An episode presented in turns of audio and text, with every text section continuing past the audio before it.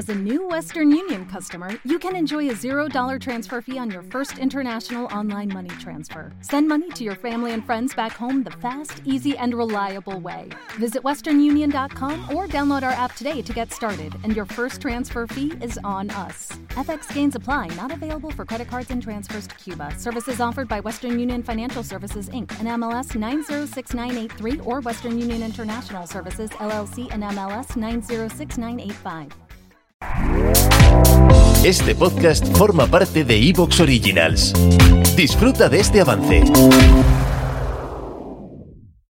Los cuentos de la Casa de la Bruja, tu podcast semanal de relatos de misterio, ciencia ficción y terror. Cada viernes al caer la noche, un nuevo relato. Si te gusta nuestro contenido, suscríbete. Y si te encanta, hazte fan desde el botón azul Apoyar y accede a todo el contenido extra. Y ahora, disfruta de este programa.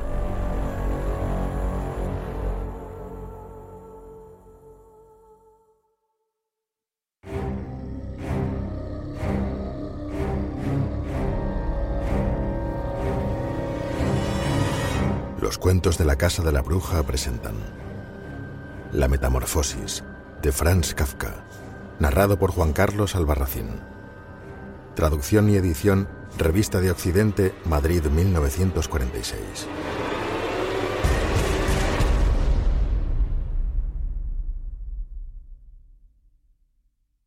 Capítulo 2 de 3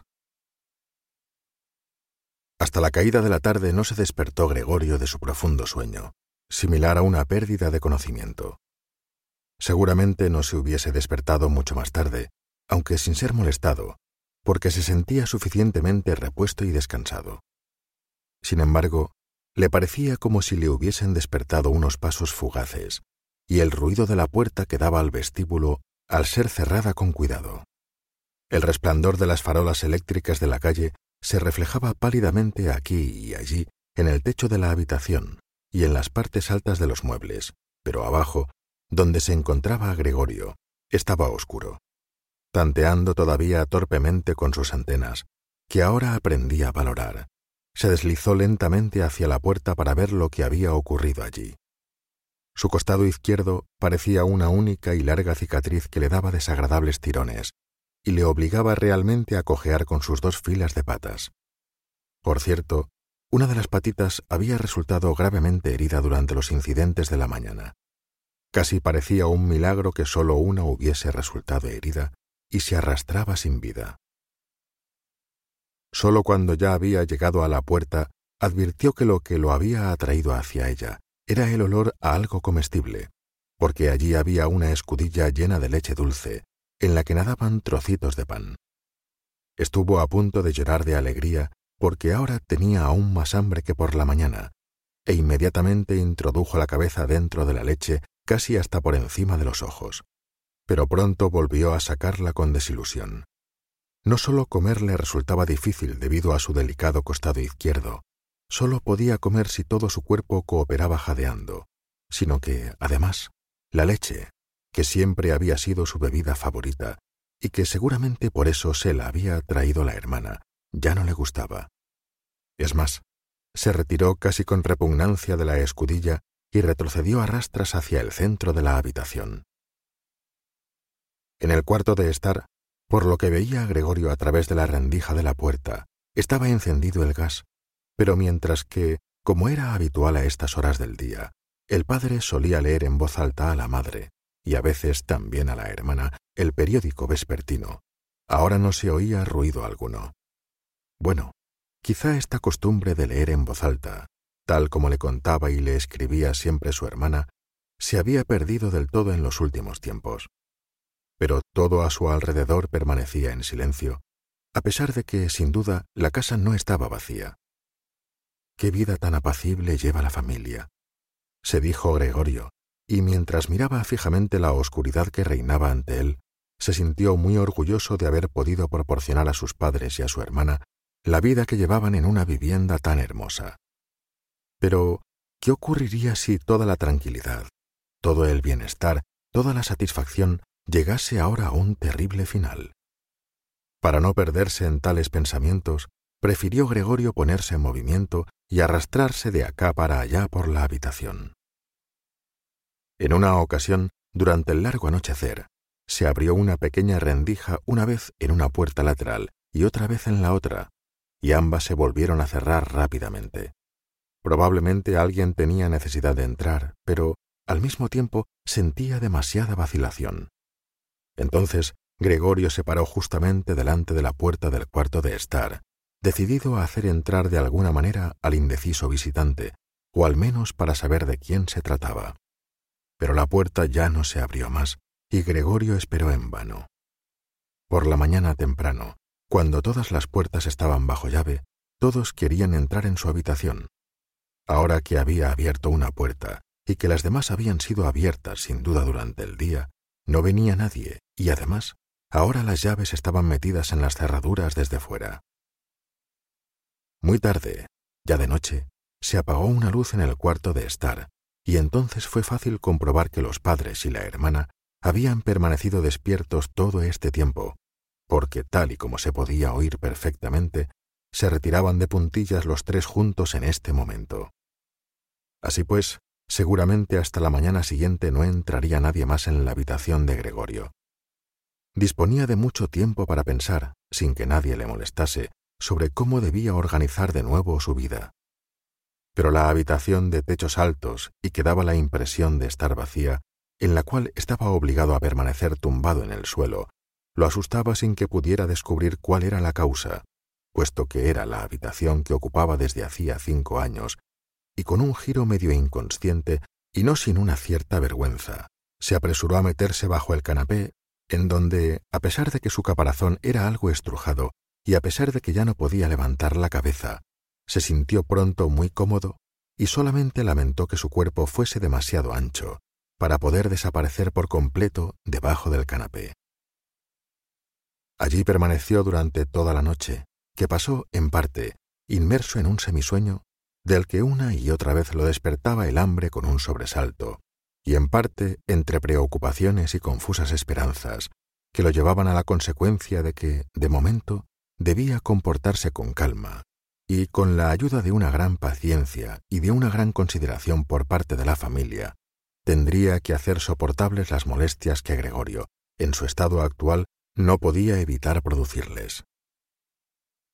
Ya muy de mañana, era todavía casi de noche, tuvo Gregorio la oportunidad de poner a prueba las decisiones que acababa de tomar, porque la hermana, casi vestida del todo, abrió la puerta desde el vestíbulo y miró con expectación hacia adentro.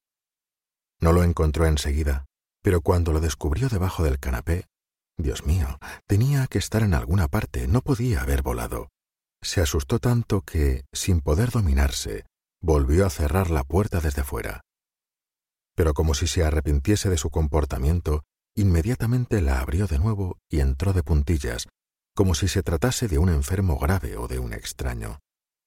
Gregorio había adelantado la cabeza casi hasta el borde del canapé y la observaba. ¿Se daría cuenta de que había dejado la leche y no por falta de hambre y le traería otra comida más adecuada?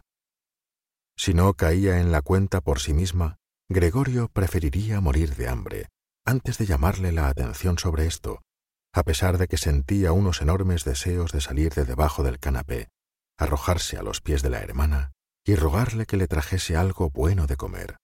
Pero la hermana reparó con sorpresa en la escudilla llena, a cuyo alrededor se había vertido un poco de leche, y la levantó del suelo, aunque no lo hizo directamente con las manos, sino con un trapo, y se la llevó.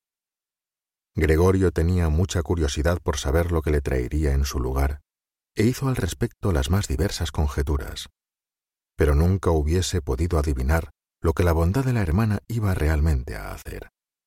Para poner a prueba su gusto, le trajo muchas cosas para elegir, todas ellas extendidas sobre un viejo periódico. Había verduras pasadas medio podridas, huesos de la cena, rodeados de una salsa blanca que se había ya endurecido, algunas uvas pasas y almendras, un queso que, hacía dos días, Gregorio había calificado de incomible, un trozo de pan, otro trozo de pan untado con mantequilla y otro trozo de pan untado con mantequilla y sal.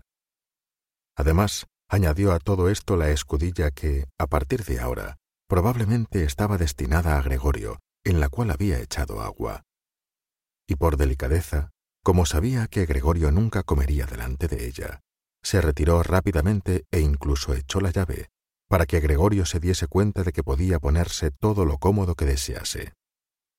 Las patitas de Gregorio zumbaban cuando se acercaba el momento de comer. Por cierto, sus heridas ya debían estar curadas del todo, porque ya no notaba molestia alguna.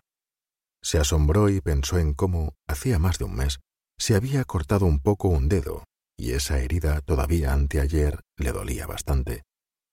¿Tendría ahora menos sensibilidad? pensó, y ya chupaba con voracidad el queso, que fue lo que más fuertemente y de inmediato lo atrajo de todo. Sucesivamente, a toda velocidad, y con los ojos llenos de lágrimas de alegría, devoró el queso, las verduras y la salsa. Los alimentos frescos, por el contrario, no le gustaban. Ni siquiera podía soportar su olor, e incluso alejó un poco las cosas que quería comer. Ya hacía tiempo que había terminado y permanecía tumbado perezosamente en el mismo sitio, cuando la hermana, como señal de que debía retirarse, giró lentamente la llave. Esto lo asustó, a pesar de que ya dormitaba, y se apresuró a esconderse bajo el canapé, pero le costó una gran fuerza de voluntad permanecer debajo del canapé aun el breve tiempo en el que la hermana estuvo en la habitación, porque, a causa de la abundante comida, el vientre se había redondeado un poco y apenas podía respirar en el reducido espacio. Entre pequeños ataques de asfixia, veía con ojos un poco saltones como la hermana, que nada imaginaba de esto, no solamente barría con su escoba los restos, sino también los alimentos que Gregorio ni siquiera había tocado, como si éstos ya no se pudiesen utilizar, y cómo lo tiraba todo precipitadamente a un cubo, que cerró con una tapa de madera, después de lo cual se lo llevó todo. Apenas se había dado la vuelta cuando Gregorio salía ya de debajo del canapé, se estiraba y se inflaba. De esta forma recibía Gregorio su comida diaria una vez por la mañana, cuando los padres y la criada todavía dormían, y la segunda vez después de la comida del mediodía, porque entonces los padres dormían un ratito y la hermana mandaba a la criada algún recado. Sin duda, ¿Te está gustando lo que escuchas? Este podcast forma parte de Evox Originals y puedes escucharlo completo y gratis desde la aplicación de Evox. Instálala desde tu store y suscríbete a él para no perderte ningún episodio.